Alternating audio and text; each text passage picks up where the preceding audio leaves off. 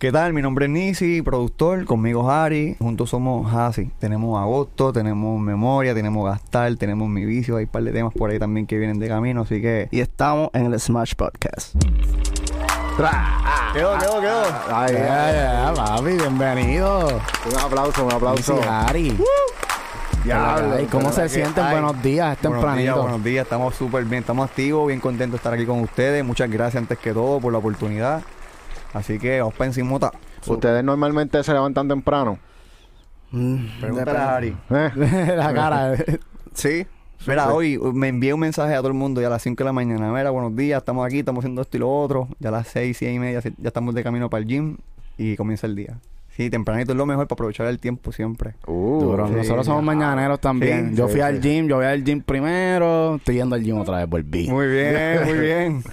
Pero sí, eh, Es lo nos- mejor. Nos gusta levantarnos temprano y empezar a hacer música temprano para estar fresh, porque en Claro. verdad por la noche uno está explotado. Yo me levanto después de las 10 y siento que perdí el día completo. Sí. Ya. Dije, ya se jodió ya. esto Es verdad. No vale la pena. O que ya a 5 de la mañana comenzamos. Estamos dando pasos por ahí. Muy duro. Y la música normalmente como que la haces así como que, diablo, me levanto y voy a hacer música. O... Eso es bien aleatorio. Harry, ¿cómo tú, tú describes eso? Porque yo por lo menos, ¿sabes? Es como que cuando me, me dispongo o cuando la siento, exacto. Y eso puede ser tanto en la mañana como en la noche, a cualquier hora. Yo no tengo como un horario en particular para eso. ¿Qué tú dices, Harry? Es depende cómo, cómo corre el día. Por ejemplo, en mi caso, este, mi esposo y yo nos levantamos seis, seis y media, preparamos los nenes, los llevamos al colegio y ahí empezamos el día. Este, pero no, te- no tengo un plan establecido de que voy a hacer pistas a esta hora. A menos que tengamos una sesión ya pautada, pues entonces ahí sí, pero no. Harry a veces le pasa que en la noche, en madrugada, ¿sabes? Tú ves que después a las 6 de la mañana me está enviando cosas y es porque estuvo otra noche toda la noche. Ahí es que le entra una musa como los gatos, a las 3 de la mañana está ahí. ¿Tú tienes estudio en tu casa? Tengo el seteo así en casa. Duro. Eso es duro, en verdad cuando uno tiene la musa y a veces da bien tarde en la noche es importante que uno tenga ese recurso para poder. Claro. Sí. Fíjate, yo me conformo con, con los headphones y mi disco duro y ya, donde quiera me paro. De hecho, siempre lo digo, siempre lo menciono, me encanta trabajar en los cafés. Me gusta estar viendo gente pasar. Espérate, me en gusta ver- Starbucks. ¿Tú trabajas en Starbucks? en Starbene, en par sitio, a par de sitios, perdón. Es como que me siento cómodo estando en un lugar público porque el ambiente me estimula. es un tipo de musa, es extraño, pero me, me, me fascina. Y salen muchas cosas de ahí. Qué duro. Eso, eso es un buen hackeo. Está interesante, sí, sí. Yo nunca he hecho... Ah, ya la pidió, la pidió, la pidió. Ay, que es la primera. Me gustó, me gustó eso. Código, vayan Que ellos la pidan, que ellos la pidan. hacer música. Que la gente haga algo diferente para que se den cuenta que pues, puede surgir una idea nueva, pueden inspirarse de otras cosas, que no todo el tiempo es en el estudio, no todo el tiempo es, ¿saben? Cerrado. Sí, cambiar el, el entorno. El entorno. Sí, porque la mayoría de las personas pues hacen música pensando pues en los parties, eh, maleanteo pues en la calle y ustedes se ins- inspiran en el café y en la gente que va por allá a janguear Por lo en menos- Starbucks. por lo menos yo. Exacto. Ustedes me imagino que en esos sitios ven personajes, ¿verdad? Porque usualmente la gente que bebe café en un sitio así como que tienen una personalidad específica. Pues fíjate, sí, se ve de todo. Pero es el café también en particular y el estar ahí, estar fuera, es como que no tengo break. Porque si estoy en casa, me puedo coger un breakcito y me voy a la cama a dormir y me jodí, se jodió todo. Pero no, es afuera, no tienes de otra. Y entonces estando afuera, como que, no sé, hay algo mágico en eso que me, me transmite a mí y de ahí sale la música. Y el olor a Sí. café, ¿verdad? Que también. el café, bro. sí, men. Coffee Yeah. lover. Mira, eh, los dos son músicos, ¿verdad? Tengo entendido. Vienen de un background más o No, menos. no. Estu- yo estudié en Fulcel y la pasé bien, pero tuve que, que trotar. Para mí sí, para mí Harry es músico en cuestión de que Harry yo sé que él coge el piano y él sabe lo que hace, tú sabes, y lo siento bastante seguro y se está desarrollando también ahí, pero como que yo lo considero ya músico porque también el brain que él tiene, tú sabes, su mentalidad es de músico también. Yo sí, pues también tuve una educación, educación en, la, en, la, en la iglesia, eh, cursé también en, en la escuela de Bellas Artes y ahí como que me metí a los salones que no eran oficial para clases de música como tal para mí, pero yo como que pues, preguntando me metí y preguntaba y estaba siempre en esa vuelta. Pero que básicamente la música así, lo que es el bajo, el piano es mi, mi fuerte, yo diría, lo más que me, me gusta. El bajo. El bajo eléctrico y la, el piano, eso es mi- ma- lo más que yo domino. ¿Te gusta, te gusta eh, eh, las líneas melódicas de bajo en los temas que se sientan. Me gusta que el bajo tenga su presencia, Ajá. exacto, que tenga su personalidad también. Y de hecho, para los intros, muchas veces el bajo me, me gusta pues, participar, hacerlo yo. Pues. Sí. como que hay, hay un par de cositas que me gustan mucho, pero el bajo y el piano, eso es mi fuerte. Ok, so, cuando tú estás haciendo una intro, porque o sea, hay bajistas que son como un poco más, que les gusta estar en la parte de atrás, que son bien reservados y no lucen mucho. Pero hay bajistas, cuando uno ve, que son showman y les gusta meter unas melodías bien cabronas. So, tú como bajista, te gusta lucir y te luces en la intro. Me encanta, me encanta que el bajo se luzca. Yo siento que el, el bajo es que coge la batería y coge la melodía y la hace así, ¿sabes? La une. Ese es la base todo. Y es bien importante y a veces la gente ni sabe lo que, lo que es un bajo, no, no, no conocen, tú sabes, su existencia, aunque lo sienten y, y lo perciben, pero no, no, no saben lo que es. Y entonces el bajo, pues cuando se luce así, yo siento que tiene algo especial. Es como que, mira, sepan que esto es un bajo, esto se, se está escuchando aquí. Y pues ahí Ajá. me voy a notas bien altas para que me- se defina la melodía. Y me gusta jugar en esas escalas así. Y a- ahora hay, hay, hay mucha gente que lo que está poniendo 808s, ¿me entiendes? Que ya tienen los kicks incluidos dentro de ese 808 que, pues ya, ¿me entiendes? Pero cuando tú tienes una línea de bajo que tú puedes tocar con un sintetizador, un bajo bien cabrón, pues ya eso le da otra vida al tema. Claro, incluso, ¿verdad? En los Heroic también se le puede sacar también mucho con el Sí, glide y esas exacto. cosas que uno puede jugar para que también tenga esa presencia cuando sube de escala y demás. Sí. Hay, hay mucho para hacer, lo que pasa es que la gente se quizás se limita también. Y, Ya. también depende del género también, donde uno se puede expresar más, donde uno puede lucir más. Por eso también nos gusta mucha música en general, porque también podemos expresarnos y manifestar nuestro talento en diferentes campos. No solamente para limitarnos a hacer algo que nada más a la masa le guste y ya. Estamos explorando en otras áreas para eso mismo, para poder darnos a conocer más lo que sabemos hacer. Duro, duro. Siendo músico, ¿te imaginaste alguna vez en tu vida siendo productor? hecho desde chiquito, de- ¿sabes? Mm. Desde los 13 años y ahí estaba ya envuelto con la música y ya sabía que lo que yo quería, el único músico en mi familia, el único antojado con instrumentos de música era yo. Pero después cuando empecé a los 15 y 16 años, empecé a producir con un programa que era para tú corroborar las partituras que estabas haciendo, como que era toda nota.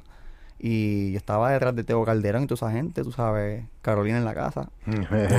Y bro, tú sabes, yo dije, espérate, tengo que hacer música con lo que tengo y producirla, tú sabes. Yo empecé a producir con este programa, no sé ni cómo se llama, bro. Era una compact que yo tenía para aquel Sí, entonces. Eso no era finales. Eso no era finales. Finales o Siberio, uno de esos dos obligados. Mm. Llegué haciendo dembow con, con colchea y cosas así, pero para que tú sepas. Sí, pero es que así no. al principio yo me acuerdo que era como que como programar una nota, tú sabes, era como que what is this? Sí. Y me, me dieron fruity por ahí, esos pirateados. Y empecé por ahí. Y así seguimos, pero ahora estamos en Ableton, ahora estamos en otras cosas. Switcharon para Ableton. Brincamos también, Mm. par, porque estuvimos también en Sí, Logic. Logic. Logic. ¿Cuál es su favorito ahora mismo, Iberton?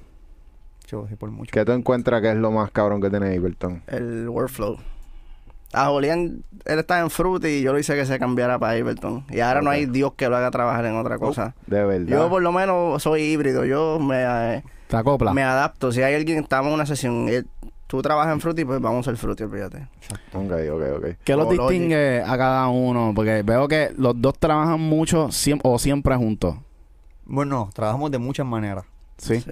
Como que, Harry, explícale tú cómo es el workflow de nosotros. Sí, bueno, si estamos en el estudio, pues estamos trabajando juntos. Pero nos gusta trabajar siempre en, la- en las casas, relax. A mí me gusta estar en casa, descalzo, todo tirado, no, no en la movie del estudio, que uno tiene que estar disque bien vestido. Yo de- detesto esa mierda. Me gusta estar, trabajar cómodo, Mm. para que la música me, me salga pues bien. So, a veces Julián trabaja en la casa, me envía cosas, yo le envío cosas a él y cuando estamos juntos en el estudio pues hacemos las cosas juntos o Julián me dice, Harry, hice esto, como hicimos lo- eh, hace poco con, con el trap que hiciste, eh, a- a- a- arréglale el outro, esto, lo otro y así trabajamos. Él arregla cosas en los pistas. O que por veces- individual también, como que hay temas que él mete o yo meto, pero es como Es un equipo, eh, ganó así. Estamos trabajando para los dos. Sí. Y estamos los dos tirando por, por individual también para acaparar y tener la oportunidad más, más, más certera, tú sabes, como que llegar. No todo el tiempo esperamos a que uno trabaje, no, vamos a seguir zumbando y si trabajamos juntos, trabajamos juntos, pero fluimos, no estamos con ese choque de ego ni nada. So, ustedes cogen, por ejemplo, si un tema tú hiciste la pista y entró, como que como quieren el split se ponen los dos. Sí, sí. Todo aquí es 50-50. A ver, lo, lo bueno es que como los dos estamos enfocados, tenemos el mismo norte, tenemos la misma energía hacia lo que queremos hacer, tú no sientes que nadie está recostándose de nadie, todos estamos trabajando, tú sabes, full para lo nuestro. Y nos, está- eso nos está funcionando súper bien. No, y tenemos distintos, musicalmente, Exacto. tenemos distintos fuertes. Julián es bien bueno en lo que es el indie y todas esas cosas. Yo me concentro más en la música electrónica y pues como que nos complementamos en esa parte. Ahí hay un, ahí ve, eso es lo que yo quería escuchar, porque me imaginaba que cada uno tenía que tener una, una salsa en específico. Un color, un color Exacto. también. Sí. Así Ok. que funciona. Como que él trae sus ideas, que quizás yo estoy un poquito más ajeno, no conozco, pero él me instruye, me enseña y también las aplica. Y entonces igual viceversa. Y, y está funcionando porque esa es la idea, traer un color distinto a lo que ya existe, ¿no? Creo yo que así es que suena lo nuestro y esperemos que sí. En algún momento hubo roce, o sea, cuando, cuando uno está encontrándose y, y está empezando a colaborar, a veces uno tiene como unas ideas que uno dice, ya, esto es una idea bien cabrona y de momento, acho papi, eso no me gustó. Yo creo que en, la, en nuestros años de amistad, que son más de como, como 10 o más, Sí. nosotros nunca en la vida hemos tenido ningún tipo de, de, de, de- de disputa sobre algo, sobre idea. No, y siempre, siempre llegamos a un acuerdo. Si es que caemos en eso, porque no nos ha pasado así que, que yo pueda decir. Y en verdad no, qué sé yo, no, no hemos Nah, tenido que pasar por no eso. pasa, no pasa. En verdad siempre no-. Siempre te gusta, como que una idea que tú saques, ah, sí te gusta. eh, Y si no te gusta, se lo dices y ya. Exacto, y no luchamos. Es como que, ah, eso no, no te gusta, ah, pues vamos a cambiarlo.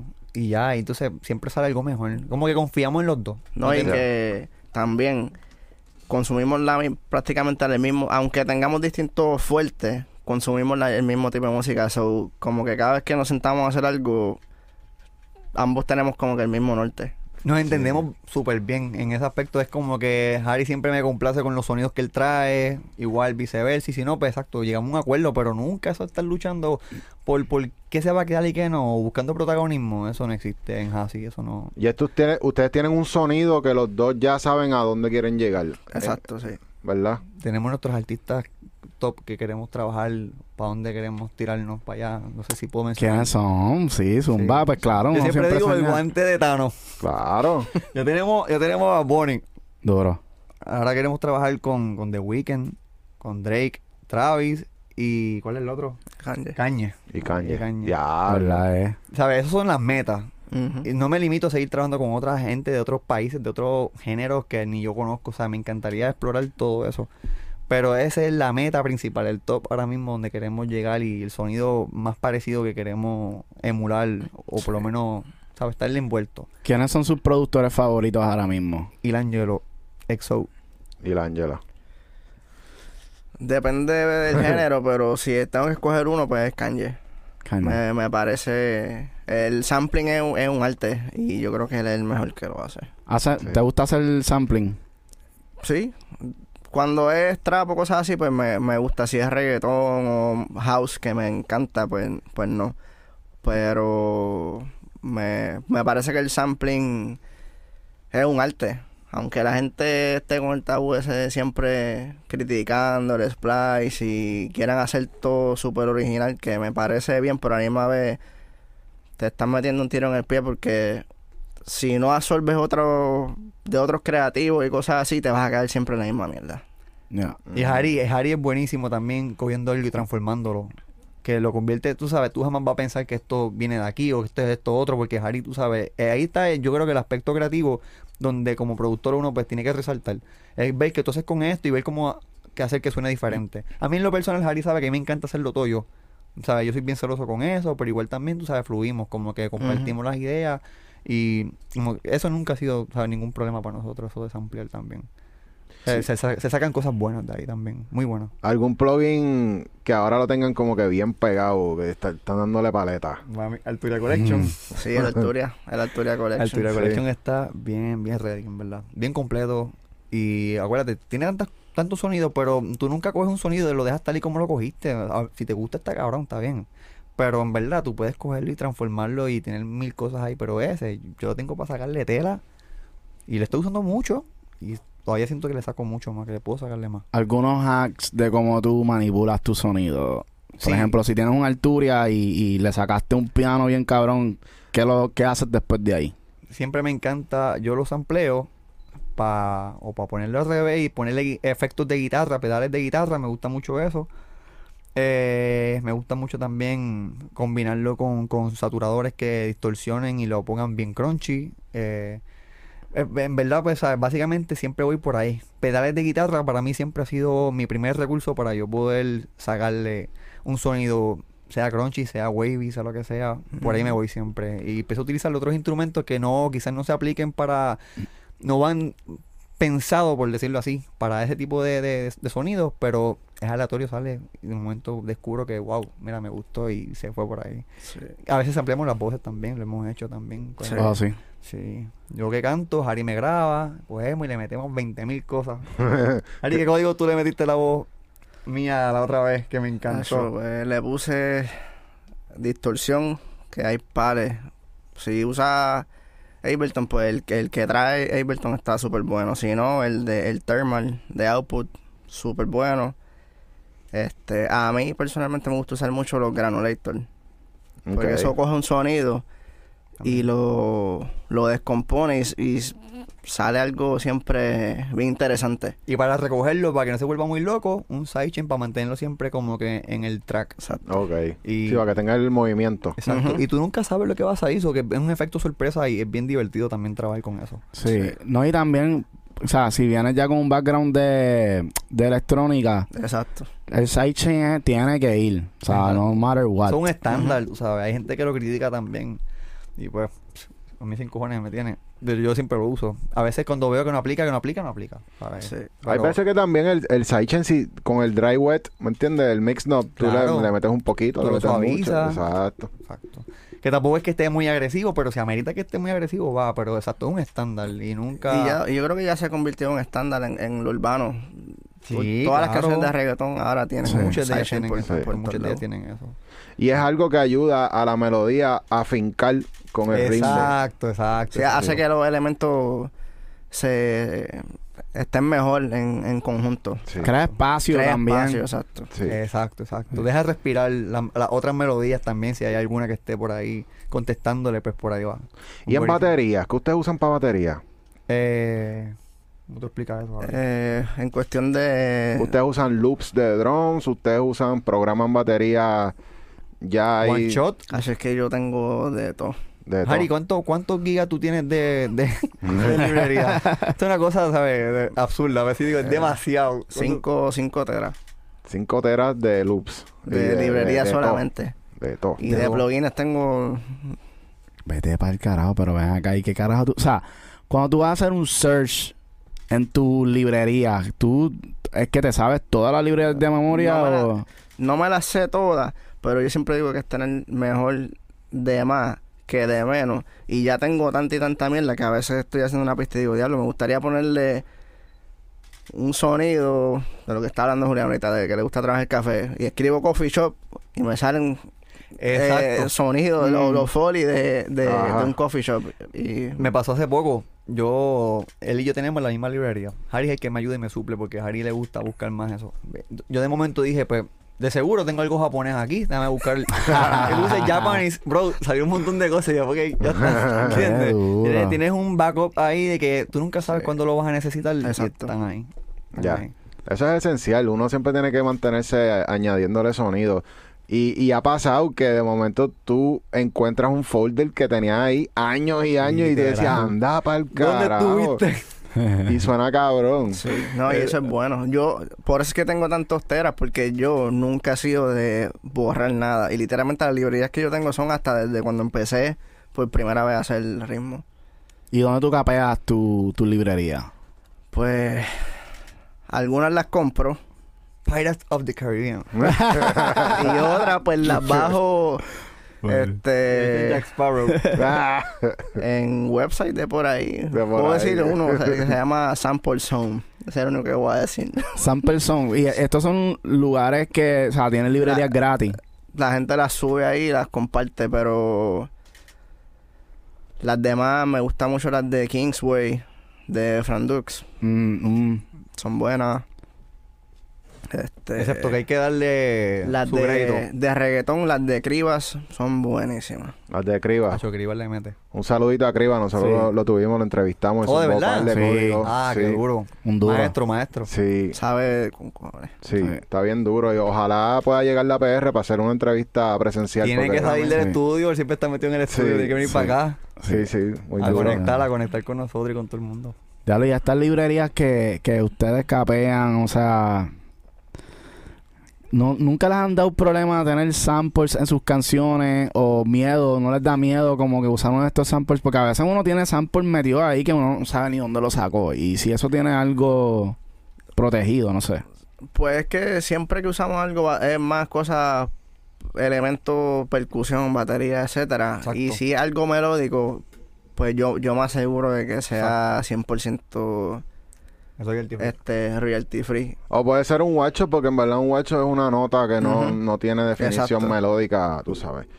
Que ahí tú creas tu, tu exacto. jodienda. Sí, pero mayormente cuando son melodías, tacho, siempre estamos buscando bien, bien, bien la raíz de eso. ¿De dónde salió esto? ¿Y qué es esto? Tú sabes que esté todo claro porque no queremos ese papelón. ¿no? Y hay veces, aunque sepas el source de dónde viene, como quieras, te puede, no te que te puede traer problemas, pero depende de quién sea el dueño del sample, ahí entra cierta disputa, porque no voy a decir nombres, pero me pasó ant- como a principios del 2020, eh, el que es manager de nosotros ahora me, me estaba llamando que tal cantante pues había cantado una pista mía. Y cuando me preguntaron si usé samples, le dije, mira, sí, pero tengo el, el tengo hasta el, el clearance, la- el- para que, para, tengo la hoja para clearear el sample, pero cuando averiguaron quién era el dueño del sample, era alguien del equipo de trabajo de Dr. Dre, algo así, y pues ellos no querían pasar ese trote de Ya. tener que Sí, negociar porque y qué sé yo. las quieren después trepar Porque con el artista que era, pues ya sabían que iban a querer pedir un montón por el artista que es. No, te- no tengo que decir nombre ya, ¿sabes? Pero, pero en ese punto que tú dices, le quito ese sonido, ese sonido era un sonido principal del instrumental, que si lo quitaba, Si ya le, se, se, iba a la esencia se totalmente iba. de la canción. Que se podía emular con un otro músico y eso, pero en verdad... y, que, y que lo tratamos de hacer porque llevamos músicos Exacto. para el estudio una vez. Mira, vamos a hacer algo, vamos a mantenerlo en esta misma escala, este color. Era un tipo de sonido medio rock and roll, eso para los tiempos de los Beach Boys, ese Ok. tipo de surfing vibes de California, esa época. Ah, ya. Y Surfing USA. para allá y por entrar y pues no no Sí, se dio Se, No salió. estropeó toda esa gestión que estaba pendiente, pues como que ya se desmotivaron. Y Sí. esas cosas pasan. Seguimos, seguimos la otra, olvídate, seguimos. Sí. Cuéntame de tu primer. El primer, o sea, ¿los dos consiguieron el, el primer placement juntos o hubo uno primero que el otro? Bueno, ya estábamos juntos cuando salió por primera vez la música, ¿verdad? Sí, Eh, ya cuando salió mi vicio ahí estábamos juntos cuando mi para primer día de clase ahí ese fue mi Primero de... primero primero con. Mora. sí ¿Cómo pasó? este cómo se dio ese tema Sí. Pues, ok, yo estoy una vez en el estudio. Yo no, yo no conocía a Mora, pero llegó al estudio. eh, le enseñé pistas y qué sé yo. Pasó un tiempo y... ¿Y cómo llega él ahí? O sea, no hay una historia más larga. Ya, ya tú estabas firmado Con en- Rima, sí. Con Rima. so- Yo entré a Rima 2000... Octubre de 2020 por Relative. Relative fue quien me Ah. hab- habló de mí y, me, y me, me metieron en Rima. Sin placements. Sin placement. Duro. Lo que pasa es que habló bien de mí y pues Ya. le enseñé un par de pistas a Camil Ajá. y le gustaron. Ok, ok. No, y ese estudio es de rimas o que eso es como que una, una sede y ahí todo el mundo va, se reúnen ahí, muchos artistas van, tú sabes, aleatoriamente también, tú no sabes quién va ahí de momento, al menos que tengas control de las sesiones, pero fuera de eso, tú de momento llega artista porque están buscando dónde grabar y le llegan ahí, tú ten- tienes que estar en el momento. Exacto. y sí, fue el eso. momento de Harry. Exacto, por eso digo que no hay un trasfondo de que lo conocí aquí, allá no. Él Exacto. apareció en el estudio, entró en el estudio donde yo estaba en ese momento, le enseñé pistas, pasó un tiempo y después KJ me dice, mira Harry, que Mora quiere que vayas por un campamento. Y fui, y ahí hicimos, este, te conocí perreando, que es de primer día de clase, y mi vicio. Exacto. Duro. Puñeta. Felicidades, Corillo. Y el primero mío fue, fue Gastar en el Boy Sí. la 10. Ese fue ahí también. Pero esa tiene mismo- historia, explícala. Exacto, eso fue Pero, igual. pero, ok, ya tú, tú filmaste primero, ¿verdad? So-. Como solista, como productor solo. Y entonces, ¿cuándo pasa ese? ¿Tú lo traes a él Exacto, Eso es otra a ese tema? exacto. O eso, o... No, aparte, ¿sabes? Como que ese- esos temas fueron Harry, ¿sabes? Sí. Eso fue Harry solo porque Harry estaba primero que yo. So, Harry ya venía cambumbeando antes que yo, abriendo el camino. Sí. Y de momento Harry ya estaba bastante abrumadito con tanto trabajo. y de momento a mí pues me surge la oportunidad de que digo, espérate, puedo trabajar de lleno a la música, me voy a dedic- dedicar otra vez a, a producir porque estaba cantando, yo cantaba antes. Y dije, no, no, esto pues la vuelta, me voy a poner para ayudar a mis panas, me puse a ayudar a Harry también, entre otros, porque había pasado por un momento por mi vida donde me puse como a canalizar, digo, espérate, me voy a poner para los panas míos, voy, a, voy, a, voy a olvidarme de mí porque estoy cansado de este proyecto de cantar, ya me está drenando mucho, voy a ayudar a todo el mundo que le haga falta ayuda. Y le pregunté a Harry, Harry, ¿qué te hace falta? Y empecé a producirle ahí, ayudarlo con todo. Pasa el tiempo y lo mismo, fue un momento, yo estaba solo escuchando mi música en un estudio y pasa radio por detrás y dijo, yo quiero eso, y se lo llevó. Y entonces, cata. sí, ya ¿sabes? Nadie, nadie, ¿sabes? Lo provocó, eso fue normal. Exacto, yo creo que la manifestación de nosotros de estar enfocados y de estar todo el tiempo, tú sabes, en buena vibra, estas cosas pasan. O sea, ustedes no tuvieron que joseárselo. Porque mucha gente que, tú sabes, que, que tienen que estar metidos en estudios por ahí. Ustedes simplemente se dejaron llevar, estuvieron vibrando. Siempre, exacto. Y esa es nuestra, yo digo que es parte de, ¿cómo Sí. se llama? Una política de Hassi. Que nosotros no estamos en esa, ¿sabes? Nosotros joseamos, sí, obviamente, organizamos sesiones y nos, y nos contactamos con personas. Pero nosotros no estamos, tú sabes, esa gente que se come en el estudio y todo el día ahí a ver qué pasa. Y nosotros no somos así. Nosotros sabemos que lo nuestro viene y, y a su tiempo. Y nuestra competencia, nosotros mismos. ¿Sabes? Tenemos que enfocarnos en crecer y en mejorar todos los días y ver Ya. a dónde lleva, a dónde- a dónde vamos. ¿Sabes? Exacto. Tenemos un norte, pues, estamos enfocados, vamos para allá. Ya. Y poquito a poco surge esa- Lo que está pasando va a pasar una más, todos estos temas que hemos metido en un año y medio. Wow. Que en verdad ha sido algo bien bueno, porque nosotros llevamos haciendo música hace mucho tiempo, bro. Sí, que no es de un día para otro. Y todo esto pasa desde que empiezan con rimas, ¿verdad? Exacto. So, ahí está la, la, la ventaja de que hemos hablado con varios otros productores cuando les ofrecen publishing deals y todo esto. La ventaja de tener un publishing deal, ¿verdad? Que a lo mejor no te dan un, un adelanto bien cabrón, pero están las oportunidades como las que le pasan a ustedes, que ya tienen temas metidos solamente por estar allí. Exacto. Y son Sí. oportunidades que le pueden pasar a cualquiera. En, en cuestión de que tú puedes estar ahí también, pero tú tienes que demostrar que tú sabes lo que estás haciendo, que tu sonido es- se, se resalta, que es notable, porque, ¿sabes? Pueden entrar mucha gente, pero tú tienes que como que estar enfocado y eso es lo que yo pienso que es lo que hace la diferencia. Puede haber la oportunidad, pero si tú no lo supiste aprovechar, si no te, no te pusiste disciplina, pues se te va a ir el avión también. Pasa.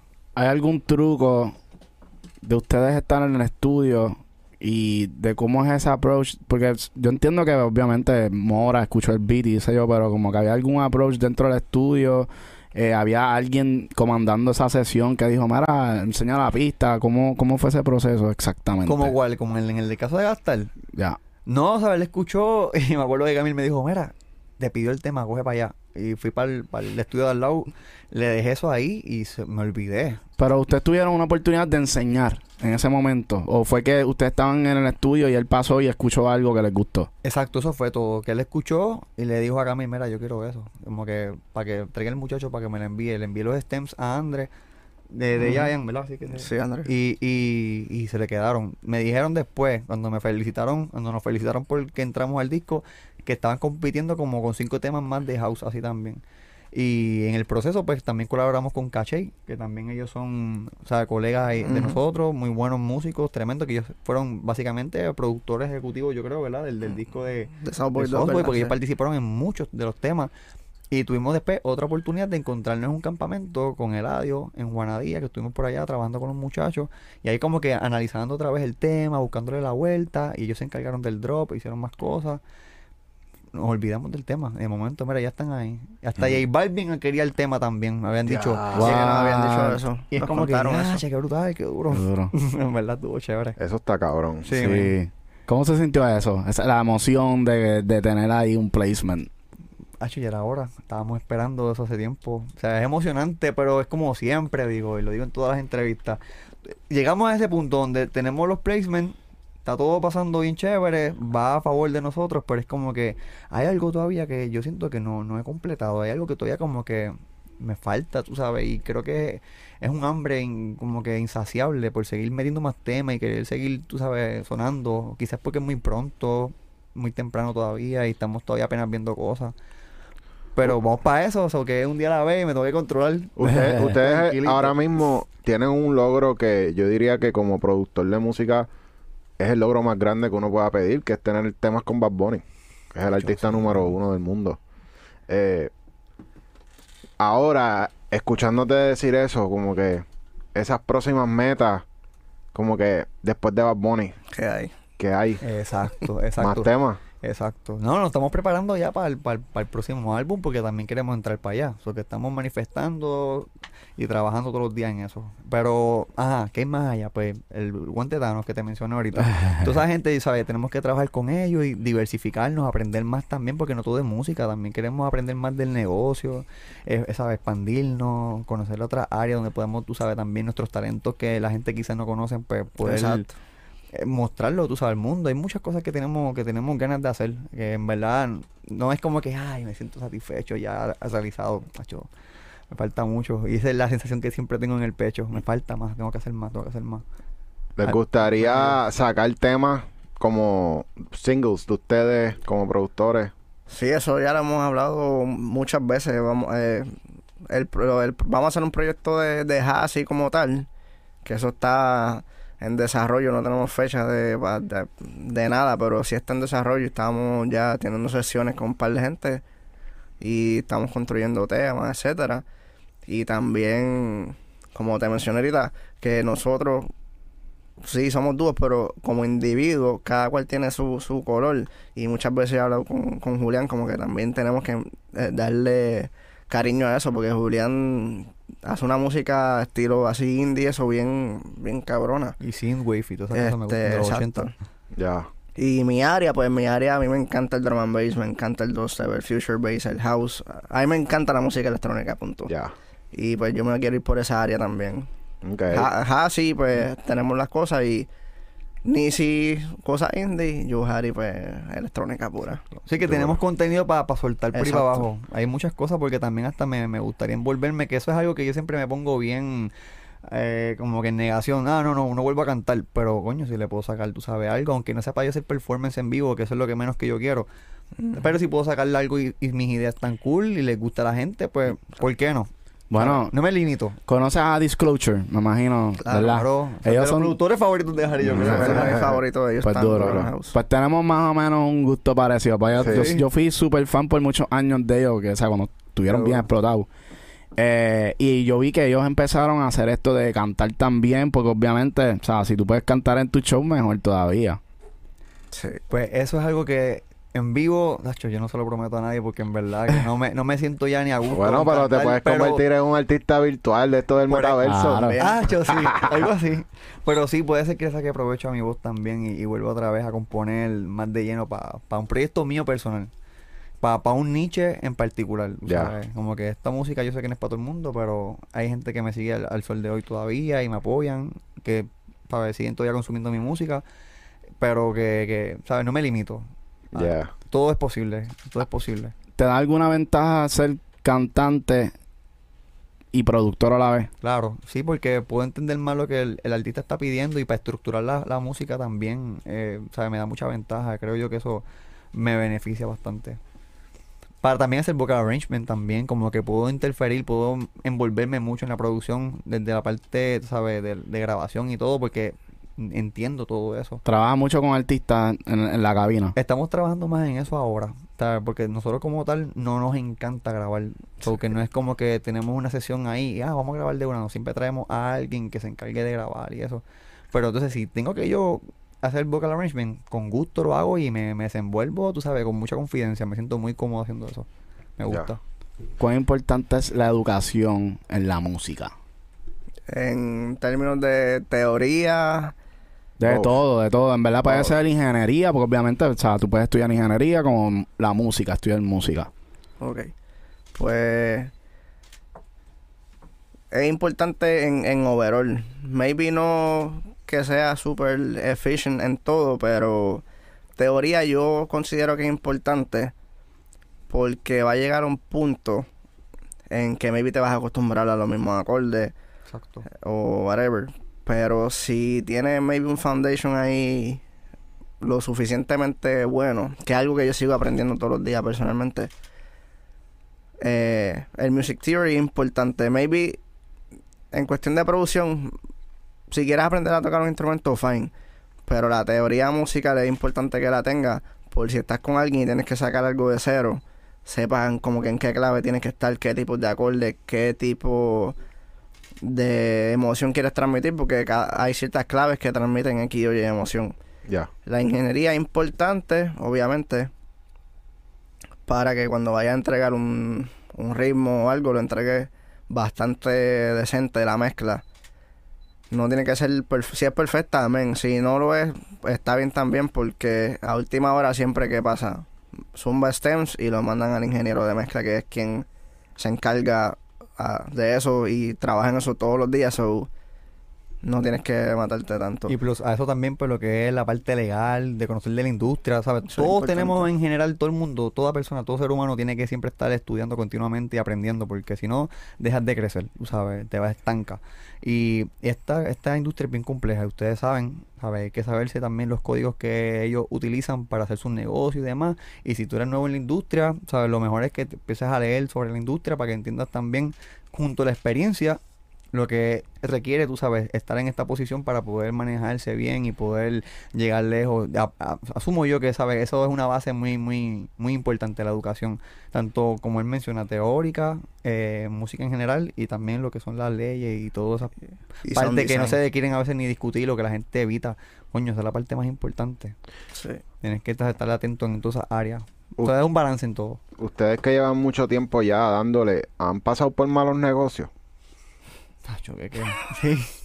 Yo no voy a decir nombre, pero a mí me trataron de filmar una vez con un, un contrato bien oneroso, súper clavador. A un nivel que imagínate que el mismo abogado me dijo, mira, bro, si yo te digo a ti que tú firmes eso, tú me puedes a mí demandar por, por hacerte como que una asesoría, tú sabes, Eh, tan mala como esa. Imagínate ese nivel. ¿Qué había? ¿Como un 360 o algo así? Exacto, pero que una cosa absurda, yo tenía que hasta que pagar todo yo, ¿sabes? Es como que cabrón, pero tú me quieres a mí firmar, pero tú me estás haciéndome también pagar todos los gastos de oficina, de, ¿sabes? Pago work for hire, todo, todo venía de mí y al final de cuentas, ¿sabes? Eran cinco años. ¿Quién, quién firma por cinco años un contrato así, tú sabes? Como que bien Ya. peligroso. Me iba a atrasar tanto, pero, men, ¿sabes? Iba a ser como cantante tú. Como cantante, exacto. Pero, Wow. Y yo me producía todo solo, yo estaba siempre en la mía, y como que, pero me querían meter un montón de cabras ahí y decía, ah, no, no, no, esta gente está a lo loco. Obviamente no lo firmaste, ¿verdad? Obviamente no, tacho. No, porque si no, no estaría aquí ahora No, aquí, yo creo, todavía hace cinco años estuviesen pasando aquí, más los siglos, tú sabes que son siglos también, y esas, la- esas letras chiquititas, no, no, iban a tenerme a mí eternamente en la gaveta. Y eso no fue el caso, gracias a Dios. Y es necesario tener un una disquera, o sea, filmar. Es necesario hoy día. Ya, no, tú has visto ya hoy día como hay gente que independiente, ¿verdad? Como se vuelan, siempre después va a haber alguien que, que, que se te va a acercar y van a querer, tú sabes, pero esto es bien, bien, bien en pinza, yo diría que hay que tomarlo, sabes que siempre primero antes de tomar cualquier decisión y de firmar algo, asesorarse, aunque te cueste un ojo a la cara, buscar los chavos donde sea, pero tú no vas a tomar ninguna decisión sin antes de una asesoría legal de un buen abogado. Y, y que te algo que te dé paz también, porque esa es otra, ¿sabes? Tampoco te dejes llevar por la movie y las cosas que la gente te venden en la, en la televisión. Es como que también sientes esa corazonada. Mira, esto, esto es lo correcto, ¿sabes? Este es el momento, ¿sabes? Sería así.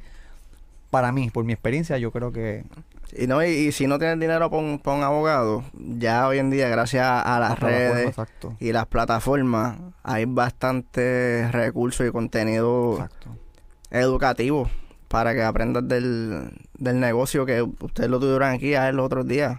A Alexio Mar. Sí, que él sabe par de cosas. Exacto.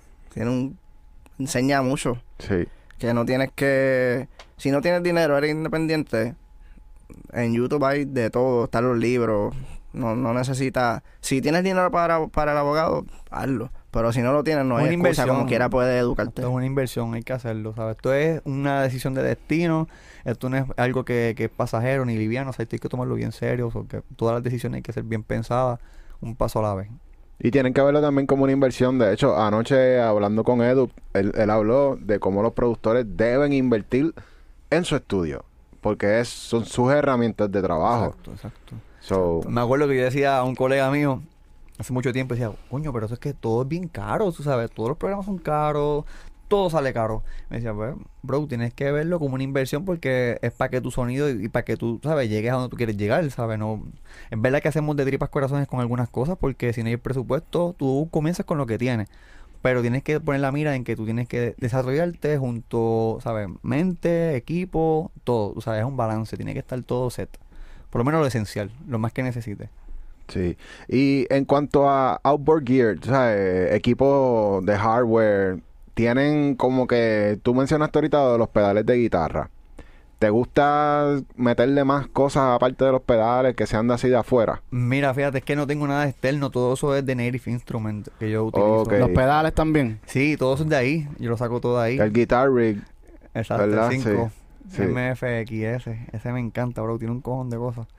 Pero yo no tengo nada de afuera, ¿sabes? No es como que proceso mi música por medio de otros equipos, no, ¿sabes? Ok. En, al- en algún momento te va a llegar la, No, la fiebre Sí. también. Bueno, cuando tengan los chavos, Por eso es la obligado. cuestión, exacto. Como que ahora mismo yo digo, espérate, hay cosas donde mi prioridad está puesta en unas cosas, pe- pero esto me funciona muy bien. Pero eventualmente, Harry, yo lo que queremos es tener un estudio forrado de sintetiza- sintetizadores y cuantas jodiendas, tú sabes, Sí. para Ya. inventar. Pero Como, como Noah Fori, que tiene su propio ingeniero dentro del estudio haciendo el como Calvin instrumento. Harris, ¿sabes? También. Cosas así, Diablo. ese flow. Pero esos son niveles. Sí, O sea sí. que vamos paso a paso. Yo por lo menos tengo de, de synths, tengo uno, que es de Behringer, que es un es una emulación de Del Moog. del Moog, Uh, ok. que es monofónico, es solamente para hacer melodía Wow. o basslines y cosas así. Y lo usan mucho. Es entretenido, sí. ¿Y cómo suena? Suena grueso el bajo, ¿verdad? Sí. Tenemos también ahora, y estamos explorando en eso, que estamos un poquito aguantados porque estamos trabajando otras cosas, pero está ahí ya. Eh, los platos, los Pioneer, también para. Mm. guisar también. Ah, para tocar. Sí. Para tocar también. O sea, queremos aprender de todo, tú sabes, pero estamos en una cosa aquí, acá, poquito a poco. No hay prisa. Sí. Hay veces que, que, lo, que la gente piensa que el ser productor automáticamente te convierte en DJ. Y en verdad son dos, como que dos profesiones completamente diferentes. Literal, yo por ignorante cuando era más chamaquito en, en MySpace, yo era DJ Nisi, papá. ¿Qué carajo sabía yo de DJ? ¿No me entiendes? Era muy ignorante, pero ajá, la gente asume en eso. ya. De hecho, hay muchas cosas peores. Ah, La gente piensa, porque le he hablado con personas que piensan que el artista es el que hace la música y hace todo. O sea, no saben que existe una, un grupo de producción atrás, envuelto, tú sabes. No buscan nunca quién es, fue el que hizo la pista. Eso no lo hace la gente de la masa, ¿sabes? Eso lo hace nada más lo de la comunidad, la in- la industria.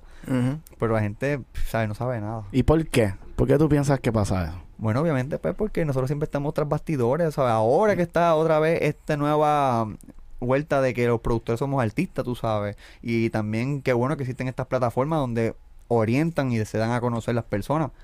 Pero sí, ¿sabes? La gente nada más ve la cara del artista y ya, ¿sabes? Lo que consumen, lo que yo quiero es sentir la música y ya, no me importa quién está trabajando detrás de todas estas cosas.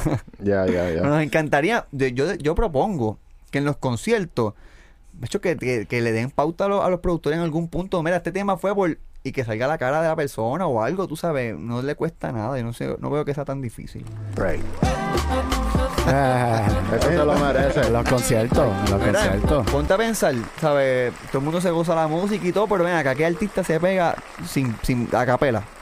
Nadie, nadie, nadie, nadie. Y es verdad que se envuelven a veces mucha gente, pero los productores que son los que verdaderamente metieron mano ahí, ¿sabes? Esa gente tienen que tener su reconocimiento porque son tan importantes como el artista que está cantando. Deberíamos, ¿verdad? Nosotros los, en los conciertos nos deberían sacar al frente de la tarima y por lo menos tirarle un bailecito. Al final, algo, que, ¿verdad? que- mira, como la la pasarela, que después viene el, fa- el, el designer y le dan un aplauso al Claro. diseñador. Mira, este fue el que hizo todo esto, tú Es sabes, verdad. reconózcanlo. Es verdad. Porque esas cosas no están pasando. Y eso es lo que nosotros también con el tiempo vamos a trabajar Y- también.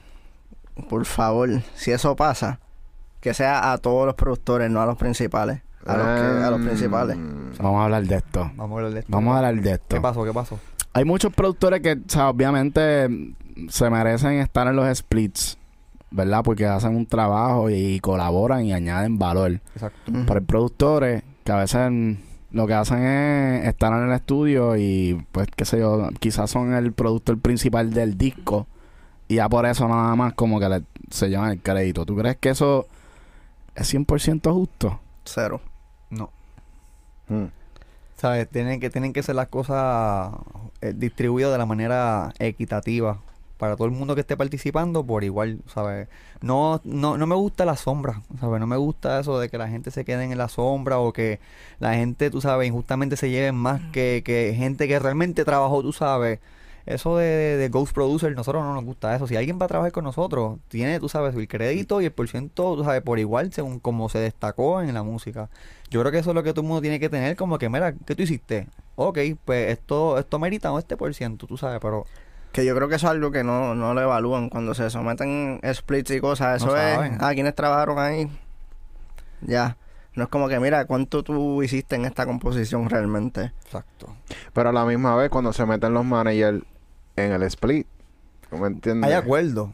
Y hay acuerdos, tú sabes. Ujú. Hay unos que, exacto, como que se van ahí a lo loco. Pero hay acuerdos también, como por ejemplo, nosotros tenemos un acuerdo, ¿sabes? Que o sea, eh, un método de pago, ¿sabes? Sería por medio de esto, depende de lo que tú trabajaste, tú sabes. Si tú trabajaste para esta vuelta, pues este es tu por ciento, ¿tú me entiendes? Y así se, se gestiona. Pero eso es acuerdo que nosotros establecimos con nuestro consentimiento. Exacto. Fuera de, fuera de eso, que, se- que de momento nos tomamos con sorpresa, no nos ha pasado, pero, ¿sabes? Puede pasar y hay que, hay que también alzar la voz. Yo creo que también hay que... Esta, esta comunidad de productores a veces siento que está un poquitito olvidada en un aspecto. eh, o no nos toman tan en serio algunas cosas. Yo creo que ahí, pues, ¿sabes? Tenemos que hacer unión y fuerza para que nos sientan, por ejemplo, en los puntos del máster, bro, ¿sabes? La- como te digo, nosotros tocamos todo eso, bro. Tú sabes cómo yo no tengo puntos del máster. Eso es algo también que se tiene que también trabajar y lo estamos trabajando porque lo vamos a hablar siempre. Hace falta levantar la voz en la comunidad de productores. mm, ¿sabes? Nos dejan atrás en todo. Somos los últimos en cobrar. Somos los Y- producer fee. Tenemos que esperar a que la disquera se decida pagar eso. En los créditos de Spotify, algunos te ponen, algunos no te ponen. Pero de hecho, lo hemos hablado un par de veces en que cuando sale tu crédito en Spotify de productor, debería, debería ser clickable. Para que lo puedas cliquear y te lleve para el catálogo que tú has producido Estaría dentro brutal. de Spotify. ¿me Estaría entiendes? brutal. Yo creo que lo hay, pero no con todo. Con los main, con los que son ya una marca. Exacto. ¿Ves? Entonces, debería existir esa, ese cat que tú puedas como productor tener tu catálogo dentro de Spotify, que no tengas que ponerte como artista. Exacto. Deberían sería lo ideal, sería perfecto, man. Pero, vamos para allá. vamos si para alzamos eso. la voz, vamos a y llegar. unión, unión, tú sabes, Sí. tiene que haber una unión también entre todo el mundo que sea, que diga, oye, esto es un, esto, esto es una, una, un mensaje que está todo el mundo, tú sabes, reclamando, que todo el mundo esté en la, esté en la misma mentalidad, que, que, que elegirle por lo mismo.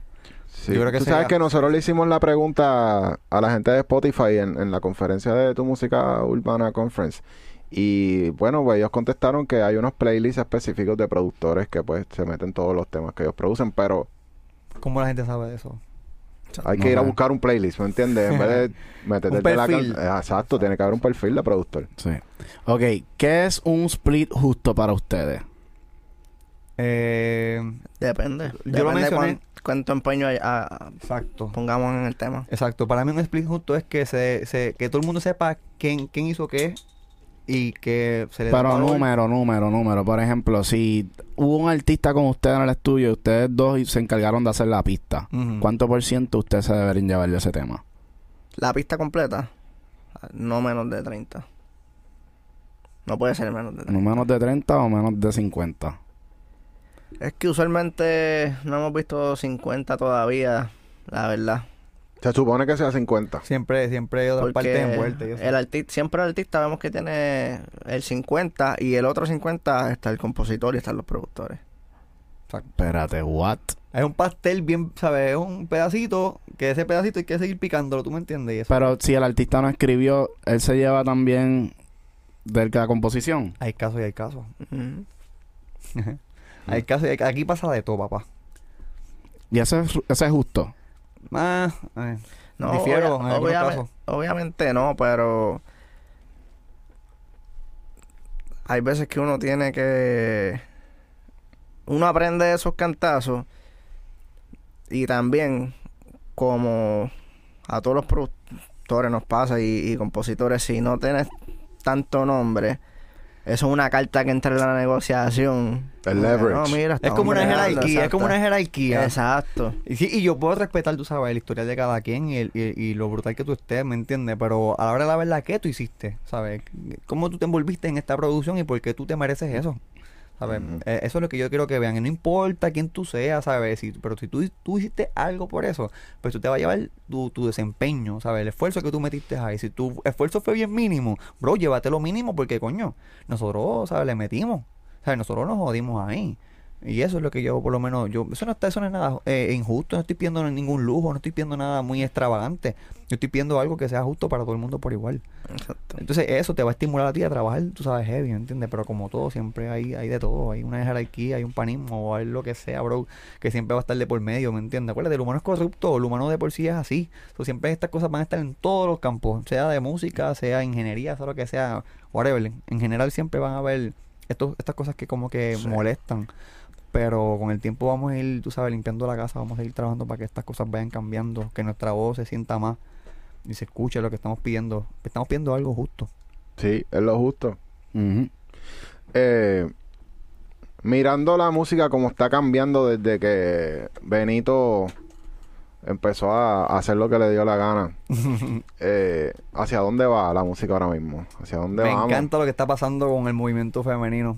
Se está dándole un, un espacio a las muchachas y están trayendo Sí. algo bien diferente. Ya se acabó, ya lo mismo de siempre, los mismos artistas que siempre estaban colaborando todo el tiempo juntos. No, no, no. Ahora tenemos una nueva gama de música que podemos escuchar, más variedad, más abierto. Y pues se tuvieron que esperar a que sea Benito el que puso los estándares, ¿me entiendes? Pero qué bueno que pasó Qué bueno y que está pasando y que, y que apenas está comenzando porque hay muchas, muchas, muchos talentos, tú sabes, que están por ahí que tú y yo no sabemos, pero que vienen. Y entonces gracias a estos movimientos que están pasando, le permite ahora más aceptación del público, hay más variedad. No era como antes, que era un cajón, siempre era como que una cosa a la otra y ya, Sí. no había variedad. Ahora eso se está cambiando a favor de todos los talentos que están trabajando duro por lo suyo y si le meten, ¿sabes? Van a sonar porque hay gente que te van a escuchar, hay un público más abierto, más maduro, yo diría también. El género se está musicalizando. Exacto.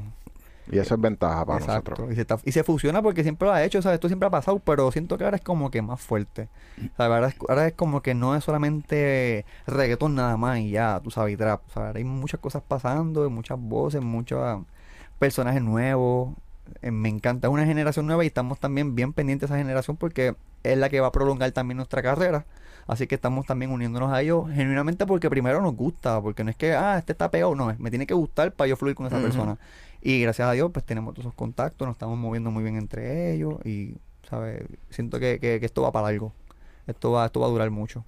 ¿Quién- ¿Quiénes son algunos de esos artistas que, que están de la nueva que ustedes que están pendientes que les gusta mucho? Mira, ahora mismo de los muchachos nuevos, eh, lo que es Mofa, JR, eh, Jojo, que con Jojo hemos trabajado un montón también. Sí, ya yo es familia. Wow. De los que, de los que por lo menos que no están así, así como que trabajando en esa vuelta, pero que están, van por ahí también, de las nenas, Sacha también que le mete, eh, incluso Tamero Loops también le está metiendo y le mete bien. Eh, Right Rubí Now. también, Right Now, Mico. Mico, obviamente, ¿sabes? Hay un par de gente y hay un par de gente más que ahora mismo no me Villana. viene a la mente. ¿Quién? Villano. Eh, Be- eh, Villana, Baby Yami también, que esa es otra que viene por ahí también y viene con todo. Sea, hay, hay mucha, mucha gente que nosotros en verdad como que conectamos musicalmente, nos entendemos y fluimos en el estudio. Y que le tenemos fe y que sabemos que si siguen trabajando con esa disciplina que tienen, van a llegar. Yeah, Sí, yeah, sí, que van a llegar, van a llegar y nosotros estamos puestos para cooperar y ayudarles ahí también. Ah, tengo una amiga también y le voy a dar choragua aquí, eh, se llama La Canosa también, Nati. Ella también le mete y también está trabajando su proyecto, muy diferente, bien orgánico, así que le deseo lo mejor también. Son lo próximo entonces son las mujeres. Chacho, sí, man. Eso es lo que todo el mundo se va a fuá. Sí, man, de verdad que sí. ¿Y, y van a haber productoras? También. Hola, hay. hay, la hay, la hay. Eh, ya se me olvidó también, Sofire. Sofire también, o sea, Que es la primera productora. Que firman en, En ¿verdad? Exacto. Y conozco desde mi escuela, para el tiempo de Rome, porque Rome estudió conmigo en la 5. También tengo a una amiga que ella también sabe produce. Ahora mismo no estoy muy muy al tanto de que ella está sabe trabajando ahora, pero sabe desde aquel entonces estamos hablando full 2007 por allá, tú sabes, yo tengo 32 años y ella es contemporánea y ella hace, hace música desde aquel entonces. Sea, que siempre han estado. Lo que pasa es que acuérdate que esto es un ambiente, mm, ¿sabes? Dominado por hombres. Hay mucho ego de hombre, hay mucho machismo, tú sabes, y, y, y la censuran a veces o no le dan la oportunidad, no creen en ella. Eso es lo que está cambiando ahora. Y eso es lo bueno, se está abriendo la puerta. Ahora están entrando más gente. Sí, eso es algo que, que es importante, que comiencen a entrar mujeres al, pues como productora. Yo sí, Porque brutal. algo que nos dimos cuenta en nuestro canal, por ejemplo, eh, nosotros solamente tenemos un 2% de mujeres en el canal. Ok. Y tenemos un canal educativo. Sí. ¿entiendes? Que yo lo que siento es que obviamente, pues, qué sé yo, la, como no ha habido todavía una mujer ejemplo de productora que ha tenido big, play, big placements, Exacto. como que con artistas elite, pues quizás eso no ha, no ha ayudado a que otras mujeres se inspiren a también tomar esta carrera, tú sabes. y- Podría ser, sí, sí. No, y, y denle break a Sofía porque ella también le mete eso, que cuando tenga la oportunidad también la entrevistan, porque ahí entonces, ahí le van a dar luz a las otras muchachas cuando la vean ya que la están entrevistando, esto va en serio, ¿sabes? Y Sí. ya ella tiene placement, tiene una canción con, con Joyce. Ah, sí, exacto. Duro. Ella, ella, sí, ella no tiene ni, ni, ni 20 años, yo creo que ella tiene 19, eso que le falta un montón. Wow. ¿Sabes? En el sentido de que le falta como que mm, va- vas a ver mucho de ella después en el futuro. Y ahí Duro. pues ya tú vas a ver, ella va a ser también pues, pionera en esto de cuestión de representar a la mujer en el lado de producción. Y ella es boricua. Sí, de aquí, de aquí. Duro. Pero bueno, KJ, ya tienes una asignación Sí, que hay que mandarnos a Soulfire para acá. Soul Fire. Soulfire. Muy cabrón. Seguro. que sí. No, estamos bien contentos con lo que está pasando. Estamos satisfechos y, y vamos a aportar a eso. Queremos contribuir a ese movimiento. ¿Tú crees que empiecen a hacer ya colaboraciones entre, entre las nenas, así como, como hacían los hombres todo el tiempo, que era como que un tema Sí. con cinco, un Bueno, tema con cuatro? No sé ni quiénes son, pero alguien una vez me envió un, un enlace y vi un video y estaba súper bien brutal. O sea, la música, el video, todo. Y eran cinco muchachas. No sé si son de aquí o son de Colombia, no sé ni dónde son, bro, pero le metieron en la madre y dije, esto, esto se va a poner bueno. Eso va a estar bien chévere. Ya. Sí, men. De hecho, yo estaba entrenando esta mañana, chorado a mi, a mi, una de las trainers, el Pau, que estaba poniendo todo el playlist y era todo de mujeres y decía, diablo, yo- o sea, hay un cojón de cosas pasando y a veces la gente no están, no saben, pero van a saber porque ya está pasando este movimiento. Y Sí. hay un movimiento bien sólido, viene por ahí. Y tienen otras ideas, otra creatividad también, ¿sabes? Y otra temática también, Sí, hermano, sí. que a veces uno se aburre de, de escuchar los mismos temas, los mismos Eh. temas, y las mujeres por lo menos traen otra cosa a la vuelta. me pasó, me pasó con Paloma que hay un tema pendiente por ahí y me encantó porque ella cantó lo mismo que cantan todos los hombres, pero como es ella como mujer, a otra mujer cantándolo en este caso, se escucha, ¿sabes? Totalmente distinto y ahí te trae algo nuevo. Y ahí tú dices, eh, diablo, esto se escucha bien, ¿sabes? Es diferente, otra historia, este es otro sentimiento, yo no entiendo esto, esto es nuevo para mí. Está súper cool, me encanta. Y también ese ego de hombre también y esa, ¿sabes? Sea, eso todo, todo el tiempo estar tirándose y cosas, para mí eso es tonto, a mí no me gusta eso. Sea, la música es para disfrutarla y pasarla bien y si la disfrutan así, pues yo lo respeto, pero no no me gusta, ¿sabes? Tanto como que todo el tiempo es como que, ah, yo soy el más cabrón, sea, yo soy el más que... le-". Bro, haz música cool, que todo el mundo vacile, ¿sabes? Vamos a pasarla bien, ¿sabes? Estar en paz todo el mundo. Y las nenas no traen esa jodienda de estar todo el tiempo así, como que esa ronquera bien fuerte. Algunas sí, pero yo siento que ellas son más chulitas, cantan, tacho, tienen Sí. otro flow. En Sí. Puerto Rico, yo pienso que la, la música de la calle todavía sigue dominando. Sí. ¿Cómo uno logra entrar, me entiendes? Porque nosotros obviamente somos músicos, queremos hacer música y musicalizar todo lo que hacemos y de momento se meten unos temas que son para la calle y, y son los más cabrones así que, que todo el mundo escucha. ¿Cómo uno hace? Ya, chemen, qué pregunta. ¿Cómo uno hace, Harry? Está, está difícil. hay cosas que no están en control de nosotros. Y hay muchos movimientos que nos gustan. Ahora mismo, tú sabes, de la calle nos gusta John Chimmy. Me- estoy loco por trabajar con él también. Y eso viene. Pero, como te digo, o sea, no es mi enfoque, no es mi fuerte. ¿sabes? La calle no es lo mío. Eh, en verdad, el que le va cabrón ahí, tú sabes, duro. Pero nosotros estamos como que en, otra, en otro viaje. Pero me gusta colaborar con todo el mundo. A nos gusta colaborar con todo el mundo. Pero esa vuelta. Le- y si les dicen para montarse como que, ah, en un tema calle, ustedes le tiran... y- Claro, sí. Claro, sí, lo podemos hacer, ¿sabes? Ahora mismo memoria, está memoria. Y después le sigue después Robert De Niro, y sabes, Y las dos son de nosotros y son colores distintos. Y tú sabes que el otro es como que más fronteo y eso. Sí. Eh, lo único es que nosotros no queremos trabajar, tú sabes, ni, ni con homofóbicos, ni con gente, tú sabes, que estén atrás, Muy bien. arcaico. Nosotros estamos, tú sabes, en otra mentalidad. Muy bien. Sí. 2022, ¿sabes? Esa jodienda ya pasó. So, si ustedes si ustedes ven que el tema de lo que se está escribiendo la canción como que no va con, con la mentalidad de ustedes, prefieren no salir en el Menos tema. mal que no ha pasado, pero si pasa, yo voy a alzar bandera. No, y no, no solamente el tema, con este, con la, Personalidad. la personalidad del artista, si eres un homo, homofóbico, mente de pollo, que, que te crees que estás todavía en, en el 70 para allá abajo. Estamos en el 2022, porque han oído tres- dos o tres artistas por ahí diciendo una ridiculez que lo que están haciendo es guayándose y ellos mismos Hace cavando falta, la tumba para acabar su carrera ellos solitos. sí, Sí. Eso es falta de educación, Corillo. Eso. Falta de educación. Realmente no, o sea, Correcto. yo a veces ni lo cojo contra muchos de ellos. Sí, obviamente hay que alzar la voz, porque si uno no, no se alza la voz, nadie va a hacer nada al respecto. Pero para mí es más como que algo de, papi, vete y edúcate. Exacto. Bye. Y empatía también, porque la gente, tú sabes, no nunca se ponen en los pies de las otras personas, no saben lo que se siente estar ahí. Y les encanta señalar, les encanta pisotear, pero pues eso, eso no nos representa, porque como eso no es Muy nuestro bien. estilo, pues nosotros pues ya dejamos claro con quién queremos trabajar y con quiénes no.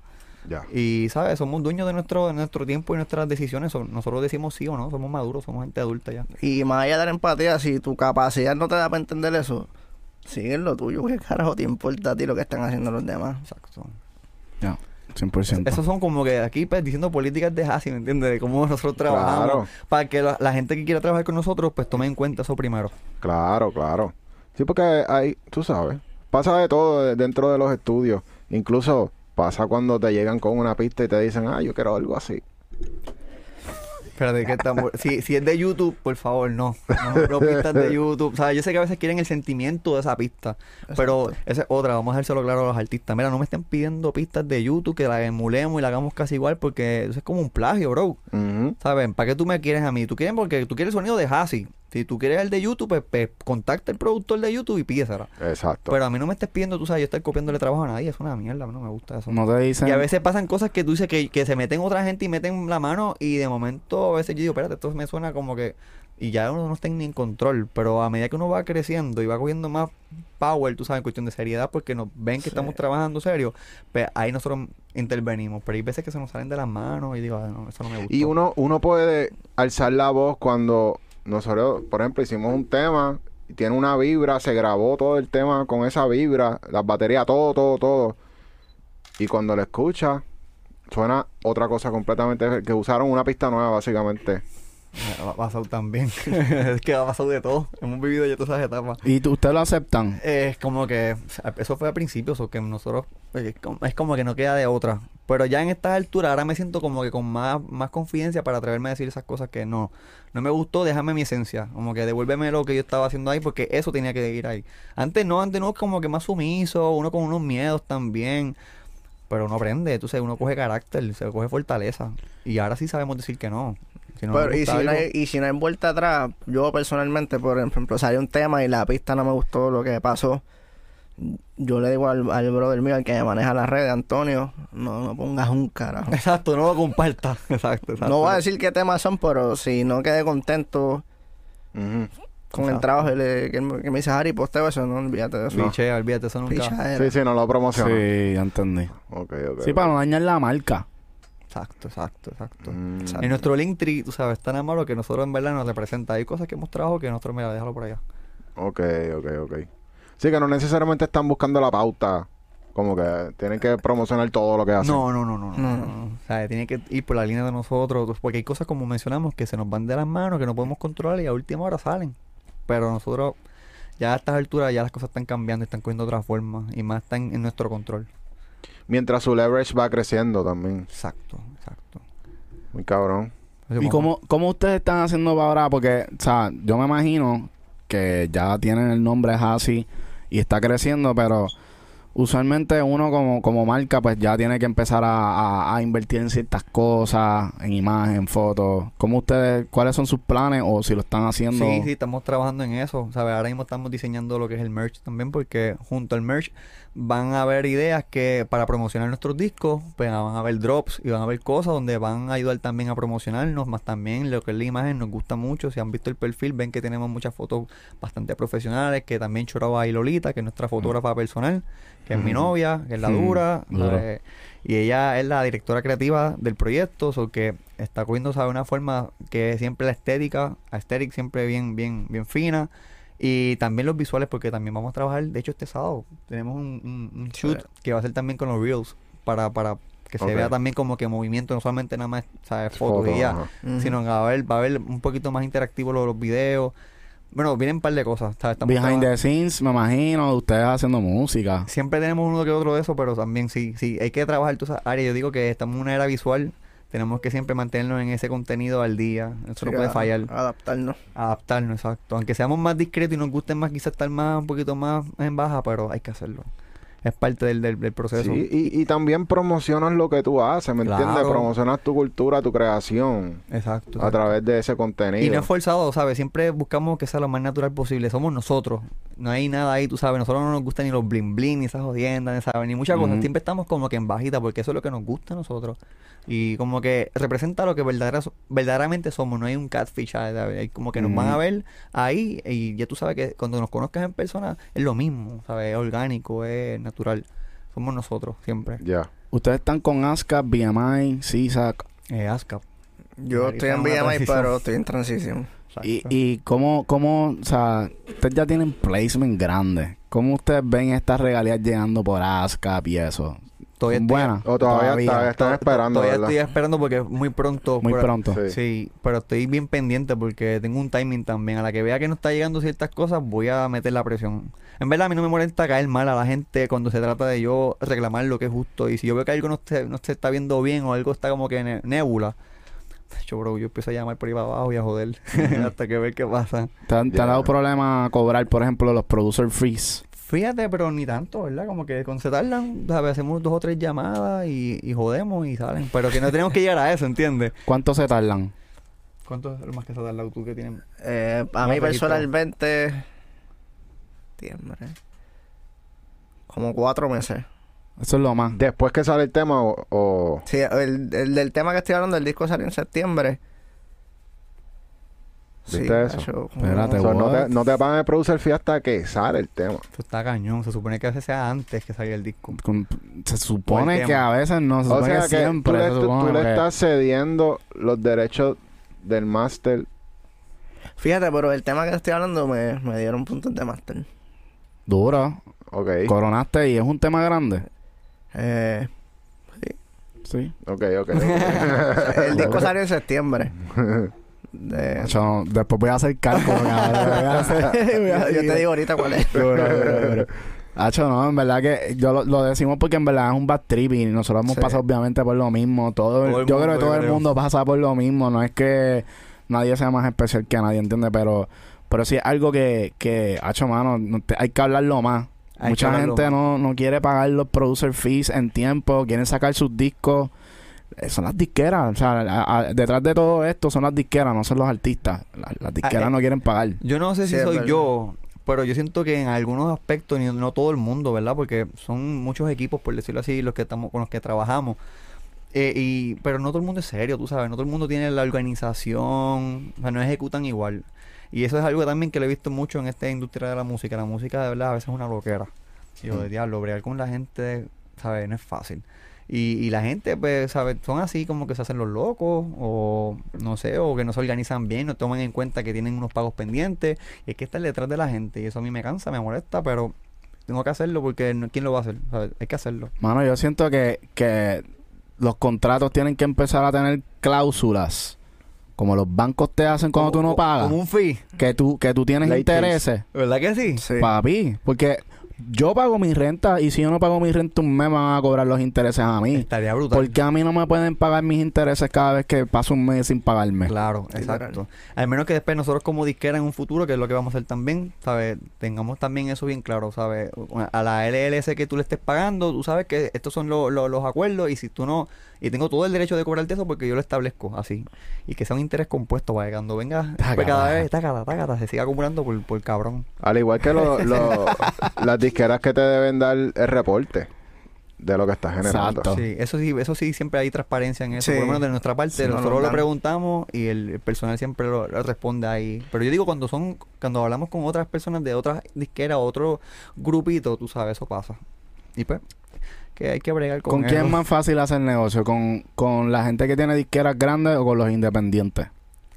Fíjate, los independientes. Yo, yo que pienso que es más fácil cuando es todo in-house. Cuando es Sí. in-house, que todo rima, es Ya. uva. Ok. Pero exacto. cuando es con otras disqueras, que no quiero decir tam- quiénes son. no, porque- no diga, no diga, pues después No, se no. encojonan y tiran aquí. No, no, no. Ponme atención.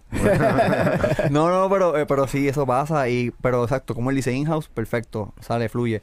La otra gente, pero los independientes, fíjate, yo siento que es como más directo, más, más personal. Tú hablas con las mismas personas encargadas de quienes manejan ese bollo y todo, pues siento que fluye más.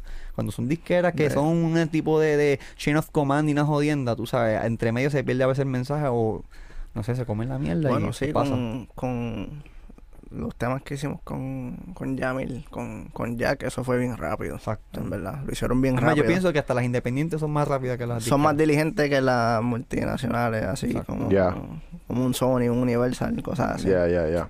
Por eso es que todo el mundo debería ser independiente. Para poder tener control. Exacto.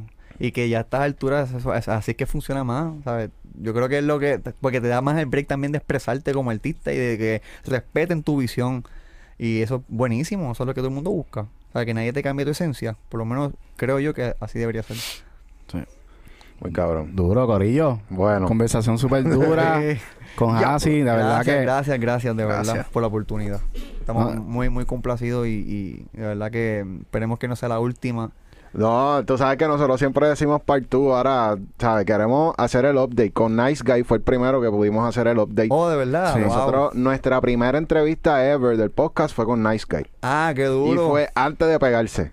Qué ah, pues duro. eso es lo que Sí. queremos, So, que después ya- cuando vengamos con los verdaderos placements otra vez, Sí. vean el desarrollo y la evolución de Hasi, hacho sí. Van a, llegar, van a llegar los dos en una, en una Mercedes cuadrada y dicen, papi, no, hacho, es que ya no puedo ser humilde, cabrón. Sí, no, me, me- me- me- o sea, no me graben, o sea, qué bueno que no me grabaron bajándome del Yari, pero cuando venga después, estoy bien montado ahí, empezar la movie desde ahí bajándome y ahí comentamos más completo. Qué duro, qué duro. No, hacho, ojalá que sí, amén por eso. Pues, to- no, o sea, uno trabaja para esto, uno trabaja para para tener éxito y, y el éxito no se mide con las cosas materiales, pero hacho, uno se da su, su gustito, ¿entiendes? Claro, para eso trabajamos y ten- tenemos todo el derecho de gastarnos el dinero así si queremos, pero obviamente somos bien prudentes, bien sabios, que queremos también aplicarlo en prioridades, porque como mencionamos ahorita, hay un montón de planes que tenemos que no tienen que ver con música, que tenemos que meterle mano también y vamos para allá. Antes de irnos, ¿cuál es el, ha sido el palo más grande de ustedes? Memoria y agosto, ¿verdad, Harry? Sí, esos son los dos, esos son los top. Ay, ¿Cuántos sí. millones de views más o menos? Agosto ya va por ciento... 115 millones y memoria va a picar los 70. Exacto. exacto. Está bien. Por lo menos, espérate, espérate, perdóname. Eso nada más en Spotify. No sabemos Sí, no cuánto está lo haciendo las otras plataformas. Eso es lo que yo puedo ver. Ya. Yo no puedo ver, ¿sabes? Yo, yo no Porque tengo- Spotify es la única que te da el play con en, Exacto. en Apple no la ve, a menos que la persona que subió los temas whatever, eh, baje el reporte y puedes saber el play count. Exacto. Spotify es que único se sale el play count público. So- Exacto, so sí. que yo asumo que entre todos los temas y qué sé yo, deben haber ya para el billón, ¿sabes? De, de, de, de plays en general, digo, con todo, ¿sabes? Todas las plataformas, más todos los temas que hemos metido, que son como ya Exacto. 17, 18. En Wow. general, ¿sabes? Lo que llaman el año y medio. Ya, ya se consideran que de aquí a un año, dos años, con ese catálogo que tienen, recuperan, Sí, sí, sí. Sí, yo creo que con esos dos, con esos dos temas. cuadran, con eso Sí, saldan. con eso nada Sí. más cuadramos ya, exacto. Porque nosotros estamos en bajita, nosotros no nos volvimos locos cogiendo adelanto ni nada. So, usted, Sí. ah, ok, no cogieron adelanto. Usted Sí, se- sí, pero nosotros, ¿sabes? En bajita, lo, lo mínimo que pudiéramos, ¿sabes? Lo menos, para evitar de ver, ¿tú me entiendes? Mm. Y así, así la vuelta. Bueno, Corillo, se jodió la cámara aquí en- durante Esta la vez, esta vez no fue Luma. No, no fue Luma, fue que se quedó sin batería, pero durísima la conversación. Muchas gracias, A obviamente, por, por venir acá y, y tirar todos los códigos de ustedes. Yo sé que de aquí a un año la historia va a ser muy diferente a la de ahora. Sí. Porque ya lo, lo estamos viendo con productores, como estaba diciendo Super Solo. Nice Guy vino, boom, ya se ve el cambio, la madurez en los negocios, todas esas cosas cambian. exacto. Así que, allá vamos. sí. Exacto. Y todo lo que vayan aprendiendo durante, tú sabes, esta, esta época de, de para hacer el update, pues obviamente esos códigos cuéntenoslos para nosotros seguir aprendiendo Seguro que también. sí. Acho, y gracias de verdad. Gente, gracias por sintonizar el Smash Podcast. Estamos aquí siempre. Estamos activos. Nos vemos hasta la próxima, Corillo.